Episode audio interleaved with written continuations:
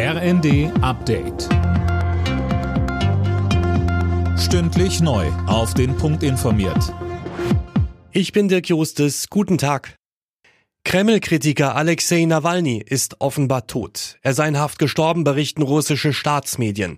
Der 47-Jährige saß zuletzt in einer Strafkolonie. Dort hatte er eine jahrelange Haftstrafe verbüßt. Die Gründe für seinen Tod sind noch unklar. Langfristige Unterstützung für sein Land. Darum geht's dem ukrainischen Präsidenten Zelensky bei seinem Besuch in Berlin. Zusammen mit Kanzler Scholz will er ein bilaterales Sicherheitsabkommen unterschreiben. Zelensky ist dann morgen auch bei der Münchner Sicherheitskonferenz dabei. Die Polizei ist im Großeinsatz, sagte der Polizeivizepräsident von München Michael Dibowski. Vor allem der Nahostkonflikt sowie der Krieg in der Ukraine sind ein Grund dafür, dass wir bei dieser Veranstaltung von einer erhöhten abstrakten Gefährdung ausgehen. Lassen Sie mich aber auch klarstellen, es liegen keinerlei konkreten Hinweise auf Bedrohungs- oder Gefährdungslagen vor. In letzter Zeit kommt es bei Veranstaltungen der Grünen immer häufiger zu Protesten und da geht es teilweise auch aggressiv zu.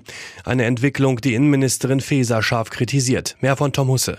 Dem Redaktionsnetzwerk Deutschland sagte sie, wenn politische Veranstaltungen durch Gepöbel und Gewalt verhindert werden, dann sind Grenzen massiv überschritten.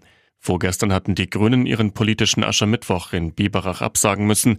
Gestern war Wirtschaftsminister Habeck in Nürnberg mit einem Pfeifkonzert und Hau-Abrufen empfangen worden. Baden-Württembergs Innenminister Strobel gibt der Ampel eine Mitschuld an der aufgeheizten Stimmung. Sie müsse aufhören, permanent zu streiten, sagte der CDU-Politiker im ersten. In der Fußball-Bundesliga eröffnen der erste FC Köln und Werder Bremen heute den 22. Spieltag. Die Bremer könnten mit einem Erfolg wieder Richtung Europacup-Plätze schielen. Die Kölner brauchen die Punkte im Abstiegskampf. Anstoß ist 20.30 Uhr. Alle Nachrichten auf rnd.de